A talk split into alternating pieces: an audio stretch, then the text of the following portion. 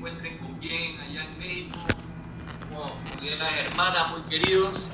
Y sin más por el momento, le damos la palabra al Rabino Zaed. Nos va a introducir, por favor, el Zaed Bejabot. Y muchas, muchas gracias por estar con nosotros esta noche. Hola, Rab. Muchas gracias. Bienvenidos a todos, a todas. Es un gusto poder compartir juntos unas palabras de Torah. ¿Se escucha bien? ¿Sí? ¿Se oye bien? Perfecto. Eh, Perfecto. Y por otro lado, quiero preguntarles a los organizadores cuánto tiempo quieren que hable. Es que yo tengo un problema. Si no me paran, yo soy como mujer, yo me sigo, me sigo, me sigo hablando. Necesito que me digan el tiempo. No se preocupe, se pasa, yo le digo. ok. No, más, más o menos 40 minutos. Hora, 40 minutos es lo normal, media hora, 40 minutos. Perfecto, perfecto. Pues bueno, muy buenas noches. Gracias Rab y a su esposa por invitarme. Gracias a todos y a todas. Eh, es mi primera vez que doy una conferencia a público de Panamá. Baruch Hashem, eh, ya con esta pandemia que estamos dando clases por Zoom, ya me han invitado a otros países a dar y me da mucho gusto pero me gustaría que me inviten presencialmente, ¿no? Que me inviten ahí a, a estar realmente con ustedes en las Keilot, Bezrat Hashem. Ojalá haya oportunidad. Ok, esta noche es organizada esta plática por la organización SEI, la cual es una organización maravillosa y les agradezco mucho por tomarme en cuenta. El título que le pusimos a esta clase es, ¿sabes qué tan grande eres? O sea, hablando de grandeza espiritual, a eso nos vamos a enfocar el día de hoy. Primero yo les quiero hacer una pregunta a los presentes.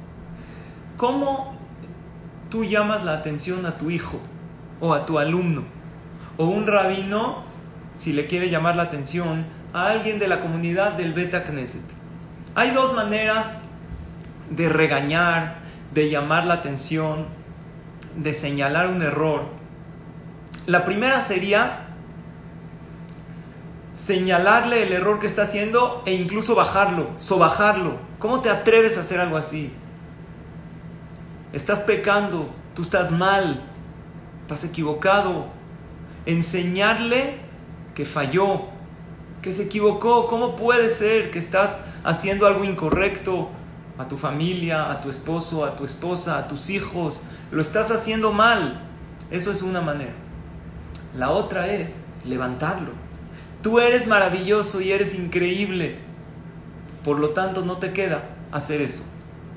De esas dos, ¿cuál es la mejor? ¿Qué opinan ustedes? Hay dos maneras. La segunda, estoy viendo que aquí está diciendo Joseph Seton. La segunda, ¿no? Pero en verdad, nosotros vemos que existen dos shitot de, en esto, dos opiniones en esto entre los hajamim. y cada una tiene su pro y su contra. Si yo le digo a alguien que está mal, que está equivocado, que pecó, que se equivocó, le hago ver sus errores y le hago ver lo equivocado que está viviendo y el precio que va a pagar por lo que está haciendo, puede ser que deje de hacerlo. ¿Por qué? Porque está diciendo, ¿Cómo caí tan bajo? ¿Cómo lo hice? Barminan Hashem me puede llegar a castigar. Hay mucha gente que hace teshuva. Y teshuva no me refiero a algo espiritual solamente. Si está dañando su salud, está... hay dos maneras de reprocharlo. Hay diciéndole cómo haces eso, estás mal, estás equivocado, estás dañando tu salud, no puedes hacer uso de drogas o de cigarro, no, no necesariamente una mitzvah o una verá de religión, porque también cuidar la salud es una mitzvah y descuidarla es una verá. O por otro lado, eres alguien muy especial. ¿Cuáles son los pros y los contras? El pro de hacerle ver su error directamente así crudo es que eso lo haga recapacitar. Pero ¿cuál es el contra? Que diga de por sí ya estoy tan mal, pues ya, seguiré equivocándome. Si tanto tiempo ya me equivoqué en mi relación con Hashem, en mi matrimonio, en mi relación con los demás, entonces lo voy a seguir haciendo. Y muchas veces nos pasa con nuestros hijos, que por el afán de educarlos, les enseñamos en qué están equivocados, pero tantos errores les señalamos que hay veces ellos dicen, pues ya, ¿para qué? ¿Para qué me esfuerzo si de por sí soy esto que me dijeron? Lo bueno de levantar a alguien es que va a tener ganas de superarse. Pero ¿cuál es lo malo? Que si yo le digo eres un tzadik, eres increíble, ¿qué va a decir? ¿Para qué me supero? Si ya soy tzadik. ¿Está claro? La, tiene un pro y un contra. La verdad, ¿cuál es el mejor?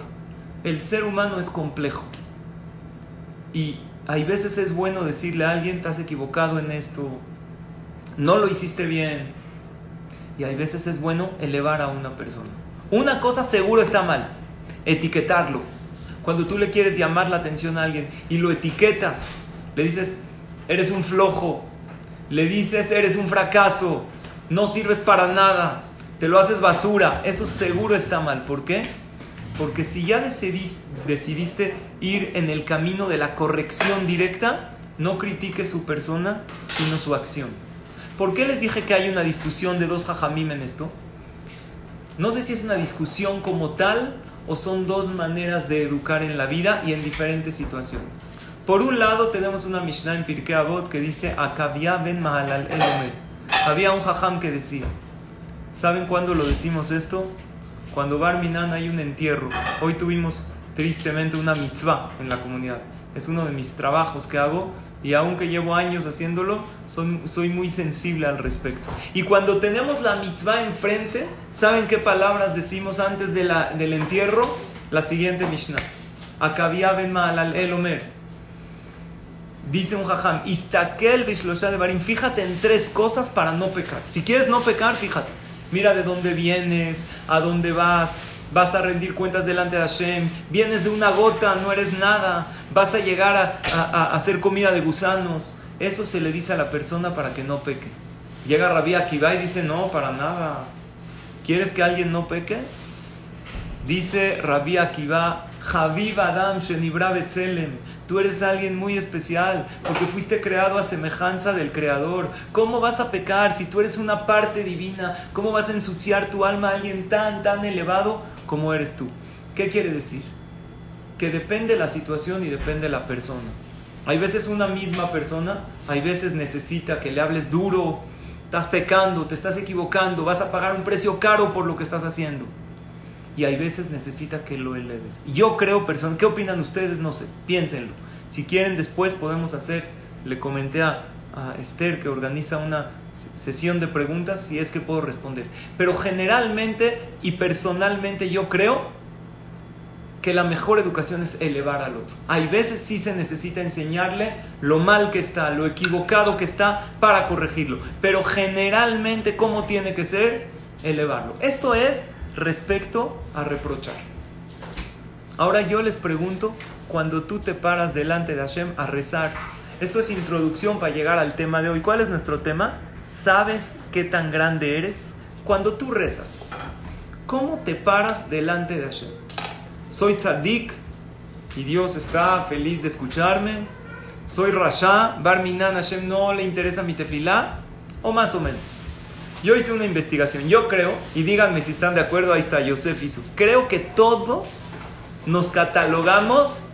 No, hay tres categorías, como la coca: normal, light o cero. ¿Qué eres? Light, ¿no? En Panamá también hay tres tipos de coca, ¿no? Más. Ok. Yo creo que todos nos catalogamos, todos, normal. ¿Por qué nos catalogamos? A, todos los que tú les preguntas, oye, ¿tú qué eres? Pero contéstame sinceramente. La verdad, yo me considero ni el más tzadik del mundo ni el más rasha. ¿Por qué nos calificamos más o menos? Ahí les va, ¿por qué? Cuando yo me quiero calificar espiritualmente, entonces viene a mi mente un tzadik enorme, cinta negra, black power, super meadrin. Yo digo, no, ese no soy yo.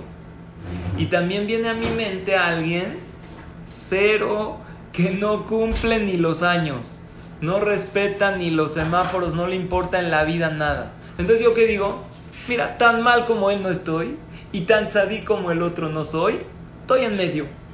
Generalmente así todos hacemos. Ahora, si agarro a mi modelo de alguien que está mal, él también se va a catalogar en medio. ¿Por qué? Porque me va a usar a mí como su modelo de tzadik, que yo sé que no soy. Pero para el que no cumple nada, o sea, para, para él que no cumple nada, hay uno que cumple menos todavía que él, un yehudi súper alejado, a lo mejor alguien muy asimilado Entonces él me ve a mí o a alguien en una categoría más alta como el super tzadik y al otro. Entonces todos siempre nos catalogamos en medio y esa es la verdad. ¿Cuál es el problema? Que si yo me paro delante de Hashem a rezar como alguien que estoy en medio, entonces no voy a rezar con tantísimas ganas. ¿Por qué no? Porque como estoy en medio, todavía no me he acabado de definir si Hashem está hiper feliz con mi tefilá o más o menos. Ahora, deja la sociedad. Por favor, no te compares a nadie, a nadie, a nadie. Califícate espiritualmente del 1 al 10. 10 es el Matzadik, Rabhaim Kanievski. 0 es un Yehudí alejadísimo, nada que ver con el judaísmo. No estoy a Torah, no. Baruch Hashem, 0 no somos, estamos todos en clase de Torah, ni uno somos, ni dos. Más o menos califícate. Muchos nos vamos a poner una calificación como 6, 7, ¿por qué? Porque sé las mitzvot que cumplo, pero también estoy muy consciente de las cosas que me faltan. Y cuando yo te digo una frase de lo mucho que tú vales, en tu mente hay otra frase que contrarresta que viene del Yetzer porque nosotros en nuestra mente, en nuestra alma, tenemos dos cosas. Tenemos nuestro valor real, que yo le llamo valor real porque tú eres un alma, parte de Hashem, y ese es un valor infinito, impresionante. Y tenemos la voz de la serpiente. A ver, yo te voy a decir una frase y tú dime por favor qué te dice la serpiente, el Yetzer mi frase es, eres un tzadik, Hashem te ama, Dios anhela escuchar tu tefila. No sé si ya dijeron Arvid los hombres, yo todavía no he dicho, voy a decir después de la clase. Dios anhela escuchar tu tefila. Ah, es más, cuando tú empiezas a rezar, Hashem para todos los malajim y les dice, alto, alto, por favor, ahí está rezando mi hijo Isaac, mi hija Sara, que está en México, que está en Panamá, que está en... No, no soy un gran tzadik, pero Dios está esperando tu tefila con muchísimo anhelo. Directamente, ¿qué te dice la serpiente? Nah, no te conoce. No te conoce. Tú no cumples, no cumples esto. Todavía tu Shabbat no es perfecto. Tu Kashrut no es perfecto. Ayer hiciste esto. Hace 10 años hiciste el otro. Si te conociera, créeme que no te diría eso. ¿Por qué hace eso el Yetzerara? Para que no nos sintamos dignos y no le echemos tantas ganas al rezar. ¿Quién tiene razón realmente? ¿Esa voz de la serpiente o lo que yo te dije antes que Hashem te ama y, anhela muchísimo escucharte? La Torah dice, Banima tembla Hashem lo Simplemente ustedes son mis hijos. Karob Hashem lejol koreab lejol asher ikrau behemet. Hashem está muy cerca al que le habla con todo su corazón, aunque sea el más rasha del mundo. Claro que hay cosas que bloquean la tefilá, como el ashon como pero en el momento que tú abres tu corazón, eso desbloquea todo. Tienes que dejar de hablar la Shonara para que tu tefila tenga todavía más fuerza y para que aun cuando no reces de todo corazón, porque a veces nos pasa, la tefila llegue. Pero tenemos nosotros un trato con Hashem, que cuando nos dirigimos con todo corazón, Hashem nos escucha. Por lógica, deja la Torah. Un papá oye a su hijo o no. Un papá tiene tiempo para escuchar a su hijo o está ocupado. Los papás de carne y hueso sí, porque tienen que hacer esto y esto. Pero un padre que no se ocupa, porque Él es infinito, lo ama, ¿tiene tiempo para escucharlo? Sí. Y lo ama, aunque sea un rasha, claro que sí. Le duele que su hijo le haya fallado. Entonces, el momento de la tefila, mi, mi tema no es la tefila, mi tema es tu propia autoevaluación. Pensamos que la tefila puede lograr cosas, para a lo mejor no cambiarlo por completo. Y ahí viene lo que yo quiero que todos salgamos de esta clase con nuestro valor real. No lo que nos dice el Yetzerara, pero yo tampoco los quiero convencer en algo que tú pienses que no es real. No. Ejemplo, había un alumno del Baal Shem que soñó. ¿Los sueños tienen valor o no tienen? ¿Tienen significado? ¿Tienen fuerza? No todos, pero de grandes tzadikim y aún no de grandes tzadikim. Si este sueño se repite varias veces y si este sueño, dice la Gemara, uno lo sueña antes de despertar. Y si, es, y si tiene muchas señales de la realidad de la vida de la persona, no son cosas ficticias raras, tiene fuerza. Había un alumno del Baal Shem. Él estaba casado. Apenas de recién casado, empieza a soñar casi todas las noches sueña que Barminan lo alenu ve que su esposa fallece, o sea, ve que se alivia y en el parto fallece. Una vez dijo, los sueños no tienen significado. Otra vez volvió a soñar, otra vez volvió a soñar. Eran varias las veces que soñó. Un día se para con su esposa y le dice en la mañana y le dice, acabo de soñar esto, ya son varias veces, no quiero que te espantes, pero según las señales que dice la Gemara en Masejet Berajot en el capítulo 9, cómo los sueños son verdaderos, de aquí yo veo que Barminan sí se puede cumplir. Por lo tanto he decidido, yo te amo, no tener hijos contigo. No puedo. ¿Qué opinan? ¿Buena decisión o mala? A lo mejor es una señal del Shamaim que el hijo va a fallecer. Su esposa era una tzadeket. Su esposa le dijo, yo sé que tú eres un Dalmir Jajam, pero nosotros no tenemos que hacer cálculos celestiales. Dios nos dijo que tenemos que tener hijos. Mientras no haya una amenaza real a su salud. Si Barminan, una mujer, tiene una amenaza real, médicamente hablando, que si Barminan no puede tener hijos y si los tiene puede fallecer o le puede provocar un daño, claro que no puede. Pero estos son solo sueños, su cuerpo perfectamente sano. Ella le dice, por favor, quiero tener hijos. Él le fue a preguntar a su jajam, ¿quién era su jajam? El Baal Shem Tov. Escuchen qué hace. Ustedes luego me dicen si este más es triste o tiene un final feliz. Va con el Baal Shem Tov y el Baal Shem Tov le dice, el sueño es real. Sin embargo, no hay algo que el rezo no pueda contraer. Tienen que rezar muy fuerte tú y tu esposa. Un segundito, Caro. ¿Puede hablar cosas? Perdón, disculpen. Tienen que rezar muy fuerte tú y tu esposa. Pero ¿sabes quién tiene que rezar más? Ella. Porque el decreto es hacia ella. Tengan hijos y Bezrat Hashem con tefilá, ella va a vivir. Ella empieza a pedir tefilá, se queda embarazada. Imagínense, el hombre dentro del embarazo sigue soñando que el día del parto su esposa va a fallecer. Cuando ya se acerca el parto, su esposa le empieza a pedir a Hashem, se empieza a sentir muy mal. Parece que las predicciones del esposo se están, parece que el sueño Barminan se va a cumplir. Él era un tzadik. En el parto se empieza a complicar muchísimo la situación. Y ella durante todo el embarazo le pidió a Hashem que ella viva, que el bebé viva, que esté todo bien.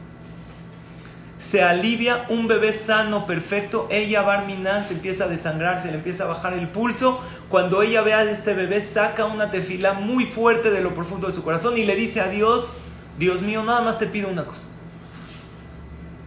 Si no quieres mantenerme en vida, al menos deja que pasen dos años para poder amamantar al bebé. Estamos hablando hace cientos de años que no habían fórmulas para lactantes. Había que contratar una nodriza, si es que.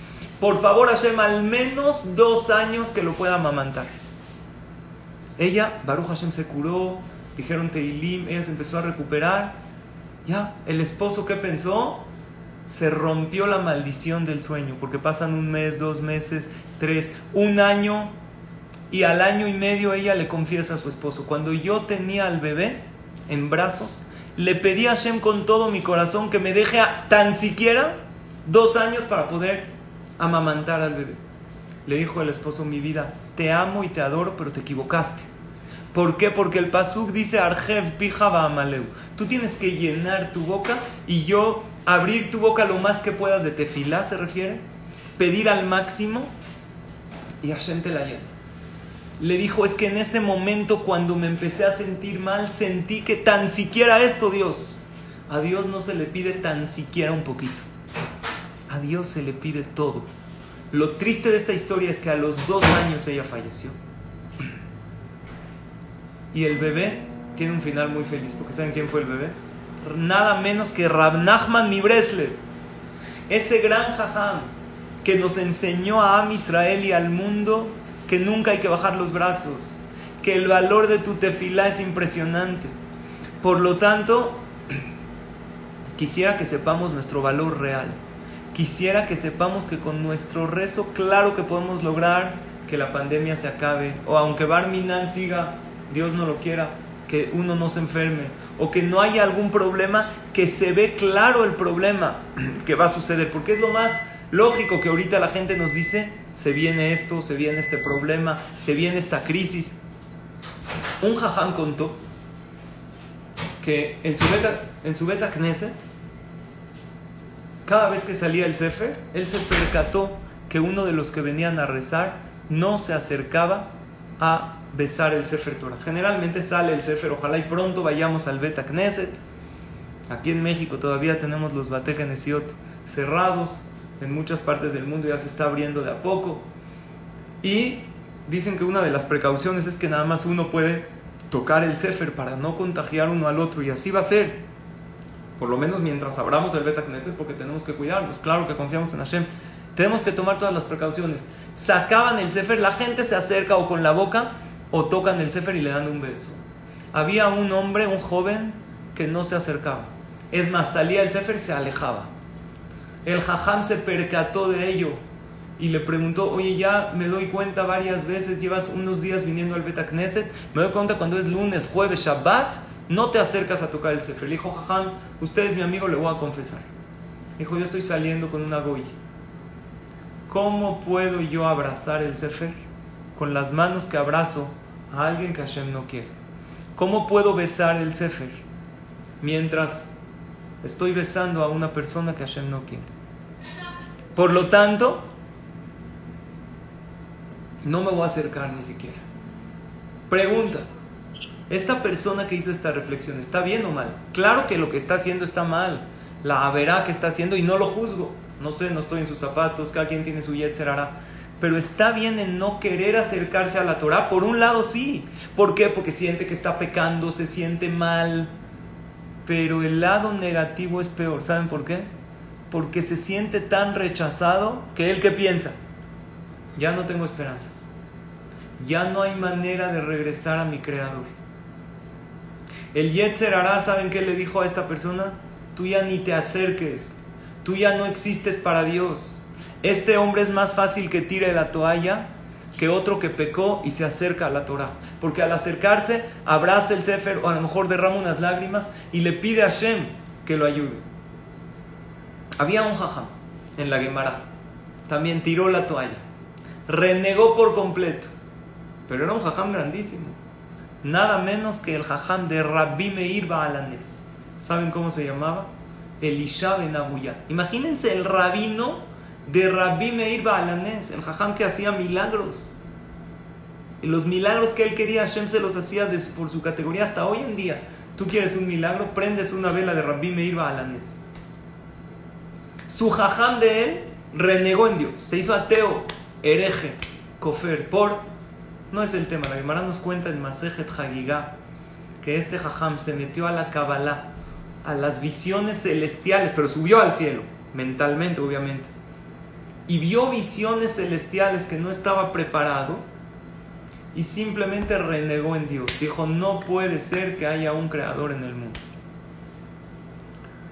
Pero por dentro, él sabía mucha Torah y estudió muchísimo. Y él sabía que hay un creador benevolente, pero él renegó en Dios. Ahora estoy hablando que era el jajam más grande de la generación. Imaginemos el Rabba Rashi Barminan, ¿no? el jajam más grande de toda la generación.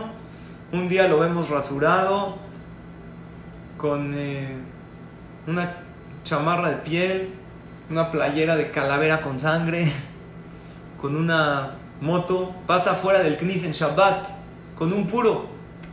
¿Qué opina? Sería un escándalo total, ¿no? Algo así fue lo que pasó con ese jajam. Y Elisha ben Abuya, ni siquiera su nombre está mencionado. ¿Saben cómo le llamaban? Ajer, otro, rechazado por completo. En una ocasión, Rabbi Meir Baalanes, su alumno, le dijo, Jajam, no me digas Jajam, yo ya renegué en Dios. Le dijo, no, tú me enseñaste Torah. ¿Por qué no haces Teshuvah? Le dijo, no hay Teshuvah. Yo ya renegué en Dios. ¿Sabes el Hilul Hashem que se hizo? Imagínense si un Jajam, no el más grande de Israel, normal, reniega, Barmina el escándalo que se haría, el Hilul Hashem que se provocaría. Se profana el nombre de Dios. Sin embargo, Rabbi Meir le insistía. En una ocasión estaban pasando cuenta la Gemara afuera del Bet Mikdash y de repente escucharon una voz que decía: Todos pueden hacer Teshuvah, todos pueden arrepentirse, excepto Ajer. Él no se puede arrepentir, no hay manera. Le dijo Elisha Ben Abuya a Rabbi Meir, su alumno, ¿ya ves? ¿Ya ves cómo no puede hacer Teshuvah? ¿Qué creen? ¿Hizo Teshuvah o no hizo? No hizo. Murió como tzadik o como rasha. Como rasha, como malvado. Porque él no creía. Al final la Gemara dice que Rabbi Meir pidió tefilá para que Hashem lo meta al Olama va por el zehut de la Torah que estudió. Pero la pregunta es, esta voz que salió del Bet Amigdash, regresen todos menos Elisha Ben Abuya. Esta voz, ¿era una voz de Hashem o una voz de la serpiente del Yetzerara? Hay quien explica que era una voz de Dios, que Dios mismo dijo, todos pueden regresar en Teshuvah menos tú. Y hay quien explica que era la voz de la serpiente. Hashem nunca le cierra la puerta a nadie. Pero los mefarshim dicen, los comentaristas de la Gemara, que aunque era la voz de Dios, todos pueden hacer Teshuvah menos él, era nada más para probarlo. Hay una, la Gemara dice así: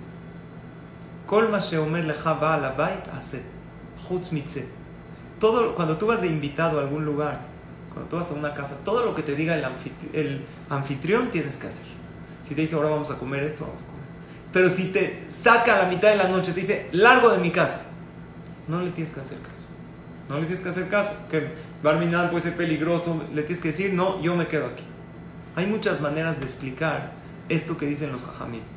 Pero muchos jajamim dicen que esto no se refiere a un anfitrión, a un ser humano. Se refiere al anfitrión que es Dios, que todos estamos invitados a su casa, que es este mundo. Y todo lo que nos diga le tenemos que hacer caso a Hashem. Hay una cosa que tú puedes desobedecer a Dios. Desobedecerlo. ¿Sabes cuál?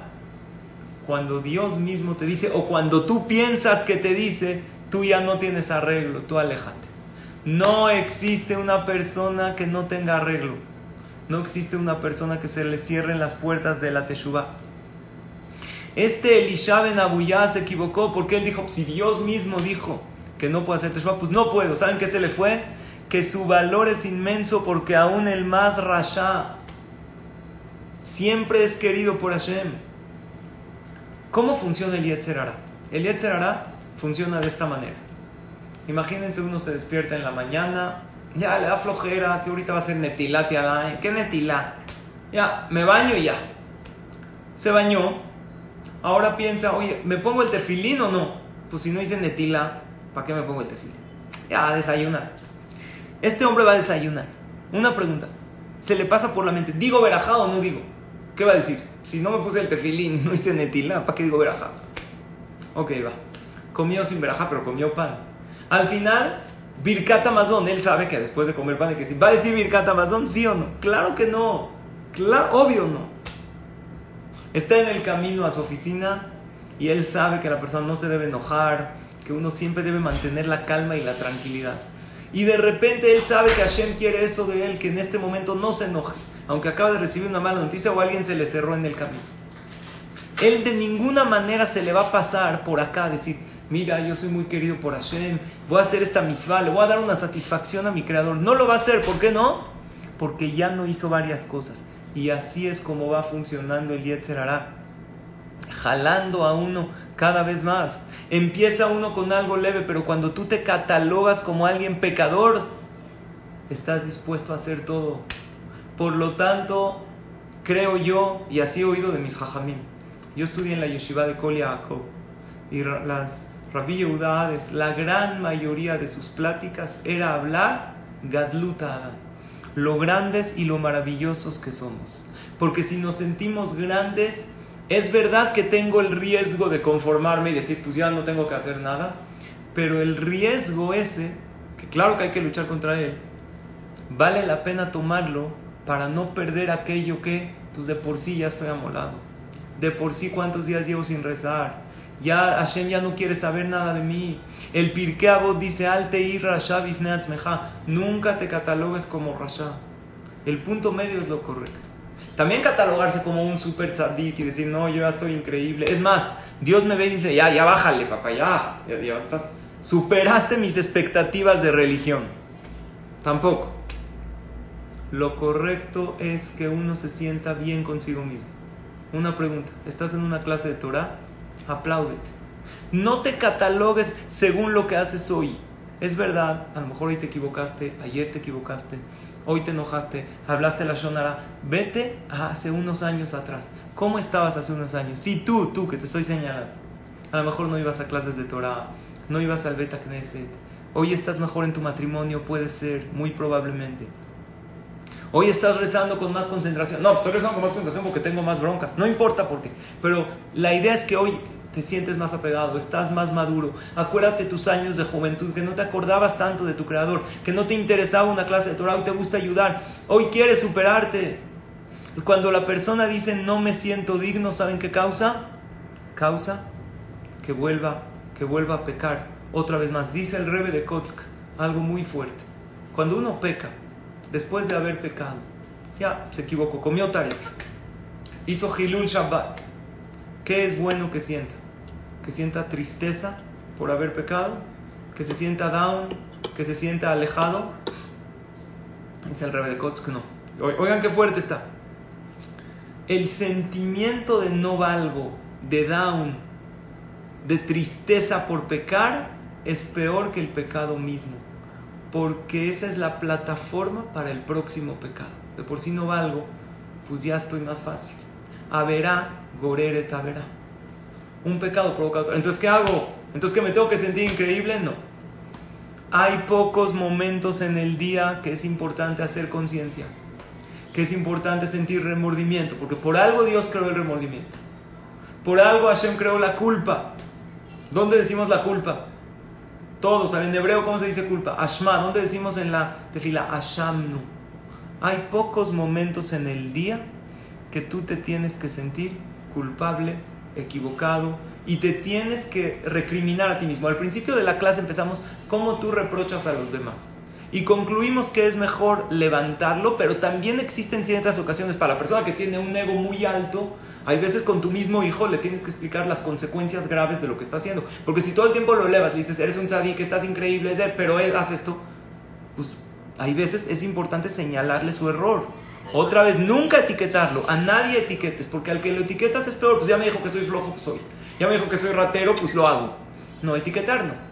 Para reprochar depende la persona. Acabía Ben Mahalal, el que nos dijo, mira quién eres, eres polvo, eres ceniza al final comida de gusanos y te vas a parar de Hashem. No es a pecar.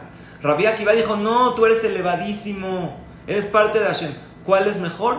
La de Rabbi Akiva. Hay veces hay que usar la de Akavia Ben Malalel. En un momento como en un entierro, en una levaya, ¿para qué estamos ahí en el entierro? Para hacer conciencia, así dice Shelomo Amelech. Vamos al entierro más por, por los vivos que por el muerto. Por el muerto sí se le dice Kadish, pero más por nosotros para reflexionar. Dice el Pasuk Be'ahai y ten el Ahora, ¿cómo te sientes tú contigo mismo? Y eso va a repercutir cuando dices tefilá o cuando te paras en la mañana y quieres decidir el camino de tu día. Generalmente te tienes que sentir bien, pero, ahí viene el gran pero, hay momentos que sí es importante que sientas culpa. ¿Cuándo? Hay momentos en la tefila. Cuando dices Selah lanu avinu kejata, perdóname Hashem. Ahí sí siente, me equivoqué, la regué. Acaba la amida, Ana Hashem eloquenu veloquea boteno, hatanu Avinu Pashan. Perdón, Dios, me equivoqué. Me equivoqué, fracasé, no significa soy un fracaso. No, me equivoqué. Me caí, Besrat Hashem me levantaré. Los días lunes y jueves hay un texto muy fuerte. Dice, nosotros somos culpables, no hemos cumplido correctamente, pero al final, ¿cómo acaba? Nunca perderemos la esperanza en ti, nuestros ojos dependen de ti, todo lo del, lo del eh, el resto del Kelmelech acaba con Shema Israel, Hashem Eloqueno, Hashem Echad, porque sabemos que tú estás ahí para nosotros. Ahorita van a decir Arbit, no vamos a decir Arbit, cada quien en su casa, todavía no tenemos la vamos a decir Selah Lano, pero antes de dormir, ¿qué dices? Ribonosh Olam, Creador, yo perdono a todos. Y luego, Vidui, los días que se dice confesiones, como estamos en estos días, se dice también Vidui antes de dormir. Y sí, un poquito antes de dormir, siéntete, piensa si hiciste algo malo en el día, hoy me enojé, hoy hablé la Shonara, a lo mejor no traté a mi pareja como debería de. Y esas reflexiones te hacen pensar qué puedes reparar, pero ¿cómo te duermes? Con el Ana Bejoach. Al final del Bidui no acaba con confesión, nunca acaba con estoy mal, nunca acaba, acaba con Hashem, tú cuídame, protégeme, Beyadejaf, Tidruji, te encargo mi alma, mañana regrésamela mejor y más brillante que hoy porque tengo muchos planes para mañana. Pero si una persona piensa que está mal, imagínense una persona hizo un pecado muy grave, muy mal. Barminan robó, mató, hizo algo muy malo. Fue infiel Barminan. De repente llega y le dicen, oye, ven, ven, eh, estamos juntando un grupo de Yehudim para decir Teilim por esta persona. Y le dan su librito de Teilim, por favor, di estos capítulos de Teilim. Díganme la verdad, ¿qué piensa esta persona? Voltea a ver a su lado, dijo, qué bueno que hay más gente rezando. Porque mi tefilá no llega, no al ni al techo llega. Y no es real. No es real. Aún el más pecador, Hashem nunca le cierra la puerta. Esa es la fórmula. La fórmula es que la mayoría de los momentos, el ser humano es complejo y nuestras emociones también lo son. La mayoría de los momentos en el día me tengo que sentir increíble. Y no te veas hoy, haz un recuento de cómo eras antes. El Yetzer siempre te va a enseñar lo que te falta en espiritualidad, así como es en la vida. ¿Tienes casa? Baruch Hashem. ¿Tienes coches? Sí. Pero ¿en qué te enfoca el Yetzer En lo que te falta. No para que valores lo que tienes. Lo mismo copy-paste en espiritualidad. Agárrate en tu categoría. Te pones tefilín, voy a agarrar a una persona de categoría normal, se pone tefilín, a lo mejor su kasher no está al 100%, su Shabbat no está al 100%, pero ahí va, ahí la lleva. De repente se enoja, pues como todos, tratamos de no hablar la Shonara, pero hay veces caemos. El Yetzer hará en el momento de que tú quieres decir una tefilá de todo tu corazón para cambiar un decreto, ¿qué te va a decir? Te va a recordar todo lo que te falta. Y para eso hay momentos específicos en el día. Había un jajam que se llamaba Rav Simcha Bunim Mipeshisha. Este jajam, que como su nombre lo dice Rav Simcha, él siempre acercaba a los Yehudim con mucha alegría. Le preguntaron, Jajam, usted siempre dice que el Yehudí es maravilloso, que tenemos un padre que nos escucha, que interrumpe todos los rezos de los ángeles para escuchar a sus hijos. ¿Cómo puede ser? Hay un pasú que dice, Beanojía, Farba Efer, yo soy polvo y ceniza, soy basura, soy nada, soy cero. ¿Y quién lo dijo? Abraham vino. Si Abraham vino es polvo, ¿yo qué soy? Dijo el Jajam, y esta respuesta me encantó. El Yehudí tiene que llevar dos papelitos en sus bolsillos. Uno que diga, Anojía Farba Efer, soy polvo y ceniza. Y otro papelito en otra bolsa que diga, soy lo máximo del mundo, soy todo, soy hijo de Hashem, tengo una parte del Todopoderoso. No hay algo que no pueda lograr, no hay tefilá que no se va a escuchar. ¿Sabes cuándo tienes que sacar cada uno? Depende. Tienes que ver cuándo sacar. Ejemplo, si yo vengo a una clase, ¿qué papelito tengo que sacar? ¿El de humildad? El Si yo llego a la clase pensando, yo lo sé todo, entonces no voy a escuchar nada. Porque lo que diga el jajam, esto ya me lo sé, esto ya lo escuché. Aunque haya dentro de lo que te sabes algo que no te sabes, ya te bloqueaste. Tú tienes que entrar a una clase de Torah o abrir un libro. Soy polvo y ceniza, soy tierra, riégame, échame agua para que salgan las semillas, broten y salgan las mejores flores. ¿Qué te parece si tú ya, Baruch Hashem, estuviste en la clase y ya pensaste que eres polvo y ceniza? Llegas a tu casa y te preguntan, oye, ¿me puedes repetir la clase que escuchaste? Y tú te retuviste la información. Ahí no digas, soy polvo y ceniza. Porque si dices soy polvo y ceniza, no soy digno de repetir, no soy digno de transmitir. El que piensa que es lo máximo cuando escucha y es tierra y polvo y gusano cuando transmite, no va ni a aprender ni a transmitir. Pero el que piensa que es polvo y ceniza y es humilde cuando aprende, échame, no sé nada. Y cuando voy a transmitirle, todos, tú dices, no, yo no doy clases de Torah, todo el tiempo das, de Torah, de psicología, de enseñanza, tienes hijos, das, tienes nietos, les enseñas, tienes amigos, con tu ejemplo enseñas. Si te sientes valioso, si te sientes valiosa, vas a transmitir. Ahora, ¿en qué bolsa tengo que llevar el papelito que dice soy polvo y ceniza? ¿Y en qué bolsa tengo que llevar el papelito que dice soy lo máximo de la vida?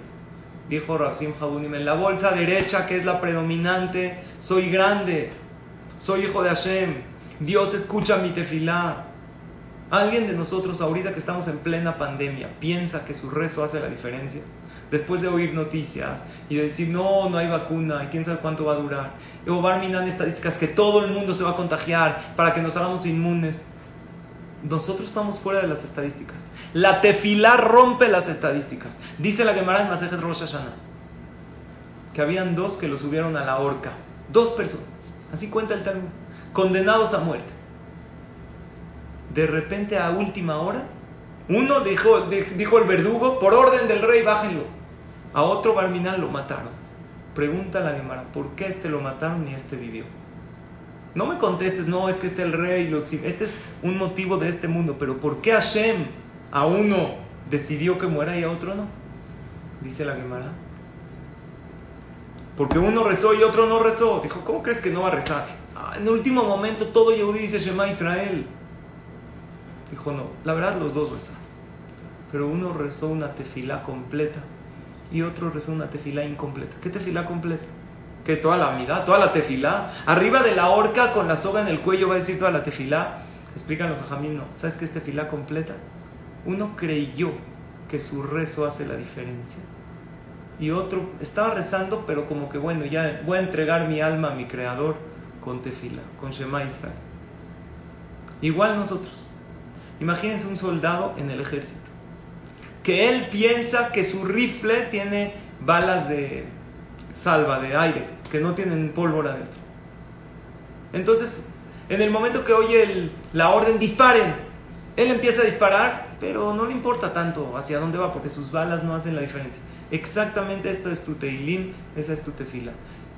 Cuando nosotros empezamos a rezar, imaginémonos que hay ángeles negros, vamos a imaginar así para nuestro entender, que uno tiene un decreto malo, un, dices un teilim, derribaste a uno, aquí quitaste un decreto, aquí curaste a un enfermo. Hay veces hay ángeles que necesitan de varias para derribarlos. Pero si tú piensas que tus armas no valen, ¿con qué fuerza vas a rezar? Y les digo lo mismo.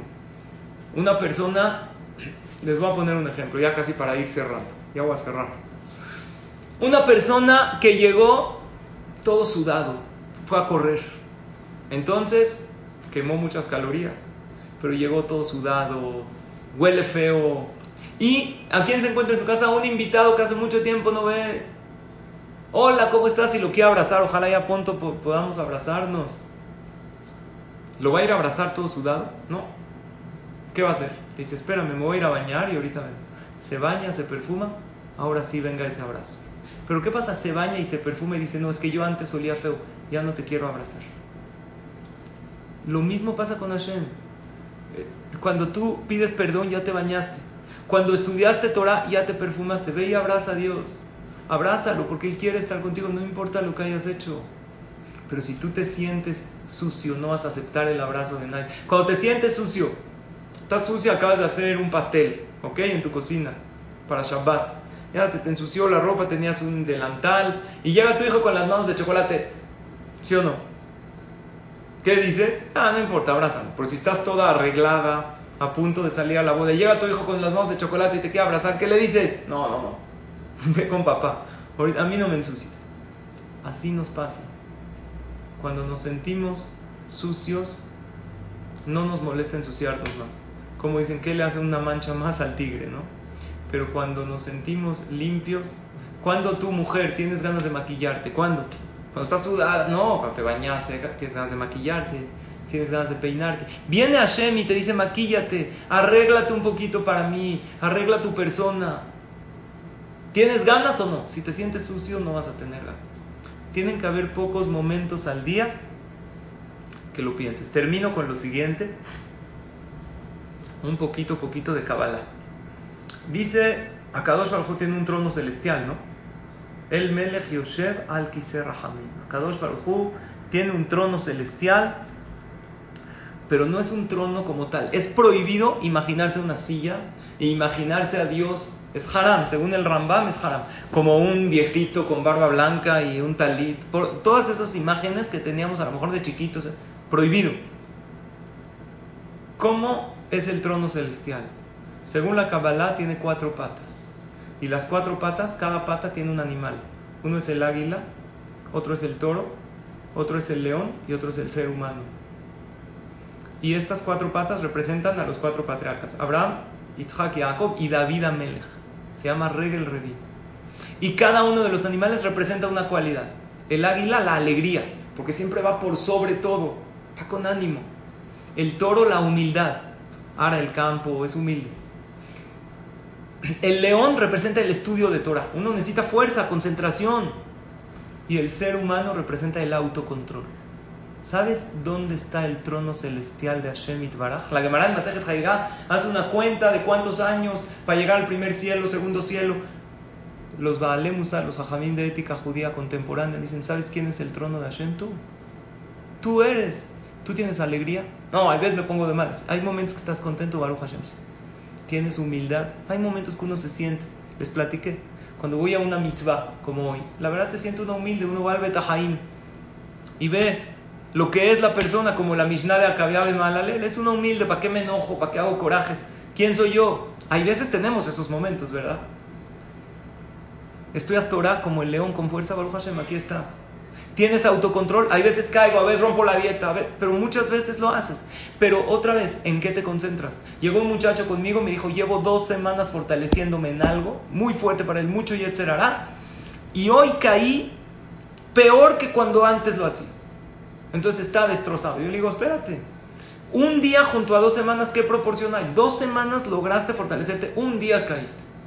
Y el día que caíste, no es que caíste todo el día. ¿En qué momento caíste? A lo mejor media hora cayó hizo algo que él se propuso no hacerlo y no pudo, volvió a caer. ¿Por qué agarramos? No sirvió nada, tiro la toalla. Y esas dos semanas que sí lo lograste. Esto es la clase que yo quería compartir con ustedes. Nuestro valor real. Y en el momento que lo conocemos, creo que estamos dispuestos más a echarle más ganas. Por favor, no crean en mí. Yo no, eh, hay mil pruebas en la Torah de lo que les estoy diciendo, de nuestro valor real. Y ahí es cuando te motivas. Ahora no estoy diciendo psicología barata, no, tú eres un tzadik. No eres un tzadik. Pero el 100% así perfecto no eres Jajam Obadia Yosef, pero eres un ser humano en proceso de superación. Acabo con un ejemplo. Imagínense si una persona se propone hacer 10 cosas, Besrat Hashem, de superación. Mejorar esto, mejorar esto, mejorar cosas, Benadam la Javero, Benadam la Makom. Y de las 10 cosas que se propuso, logró dos. Pero ahí va y de repente fallece llega al Shamay, ¿cómo lo catalogan en el cielo? ¿Dos o diez? Dicen Jajamí, diez. ¿Por? La muerte llegó inesperada. En el proceso que... o llegó el Mashiach. Cuando venga el Mashiach, hay dos noticias, una buena y una mala. La buena es que se acaban las guerras, las enfermedades, el COVID, el antisemitismo, todo. Pero hay una malísima, ya no hay superación. Cuando llega el Mashiach, ya no puede, el que era enojón ya no puede cambiar. Incluso el que era eh, goy no se puede convertir. El que no respetaba una mitzvah ya no la puede hacer. Llegó el Mashiach, pero él ahí la llevaba. ¿Cómo lo va a tomar Hashem? No donde él estaba, sino a donde él podía llegar, siempre y cuando tenía un plan claro de superación. Por lo tanto, hablamos de dos cosas. Número uno, en el tema de reprochar a los demás, lo tomé como introducción para entender estos dos puntos de vista en el Pirkei Avot. El Jajam de Akabia ben Mahalal, el que decía con dureza, y Rabbi Akiva que levantaba, y concluimos que nunca hay que etiquetar, eso sí, aún según Akabia ben Mahalal, generalmente hay que usar Rabbi Akiva y hay veces en pocos momentos Akabia Ben el de sentirnos somos bajos, ¿qué somos? ¿Cómo me voy a revelar a mi creador? No lo voy a hacer. O, y cuando peco me equivoqué, estoy mal. Y ahora en la, en la parte de mí mismo, tanto para decirte fila como para ganas de hacer las cosas, siempre sacar el papelito de soy lo máximo. En la bolsa izquierda tengo el Beanojía Farba Efer, la humildad, no soy nada, sentir culpa, cargo de conciencia en pocos y en ciertos momentos. Cuando saco cada uno? Me apoyo en ti. Hashem te dice, creo que te di criterio para que sepas en qué momento hacer. Pero si empiezas por una cosa, otra cosa, otra cosa y te jala hasta el final, Barminan, dicen que llegó una persona con el jajam y ahora sí acabo. Que, y le dijo, jajam, necesito que me dé una capará porque yo hice una averá, hice un pecado o bueno, nosotros aquí somos Yehudim, no necesitas ir a confesarte con el Padre. Aquí tú te puedes directo con Hashem, no necesitas ni knis ni jajam. Dijo, no, jajam, por favor, dígame qué, qué A ver, ¿qué pecado hiciste, hijo? Dijo, es que, jajam, yo no hice mai maharonim. Vieron que al final de comer hay que agarrar, es una costumbre. Hoy en día ya no es tan obligación, obligación porque ya no hay una sal que daña, que se, se, se lavan las puntas de los dedos antes de Birkat Amazon. Dijo, jajam, está bien, está mal, pero y dime, ¿por qué no hiciste Maim Haronim? Dijo, jajam, si no hice Maim Rishonim, si no hice Netilat Yadayim, ¿cómo va a ser Maim Haronim? A ver, comí pan sin Netilat. Está ilógico que haga Maim Haronim. Le dijo, ¿y por qué no hiciste Netilat Yadayim, hijo? Le dijo, Jajam, ¿cómo va a ser Netilat Yadayim si comí taref, una torta de Hazir? ¿Cómo va a ser Netilat Yadayim? Se puede hacer Netilat Yadayim por una torta de Hazir, amotzi. Dijo el Jajam, ¿pero por qué comiste una torta de Hazir? Dijo Jajam, es que estaba en la calle, tenía mucha hambre. Y dijo, ¿por qué no compraste kasher? Le dijo, es que era Kipur, Jajam. Era Kipur. Todos los restaurantes kosher están cerrados. Pues, ¿qué, ¿qué hago? Pues ya me paré en el puestito de ahí de tortugas. Me eché una torta de Hanzir, de, de puerco. Dijo, ¿pero por qué estabas en Kipur en la calle? ¿De dónde venías? Le dijo, Jajam, es que vine de matar a alguien, asesiné a una persona, ya me dio hambre. A ver, empezó con May Maharonim, ¿en dónde acabó? En lo peor. Ahí ves una persona, si le damos puerta al Yetzerara para que nos haga sentir que no valemos, que estamos down. Yo quiero que no importa el pasado que hayamos tenido, digamos, Hashem me ama y está dispuesto a escuchar mi tefila. Y nosotros vamos a disparar contra todos aquellos malos decretos. Ahorita estamos en un momento de dinim en el mundo.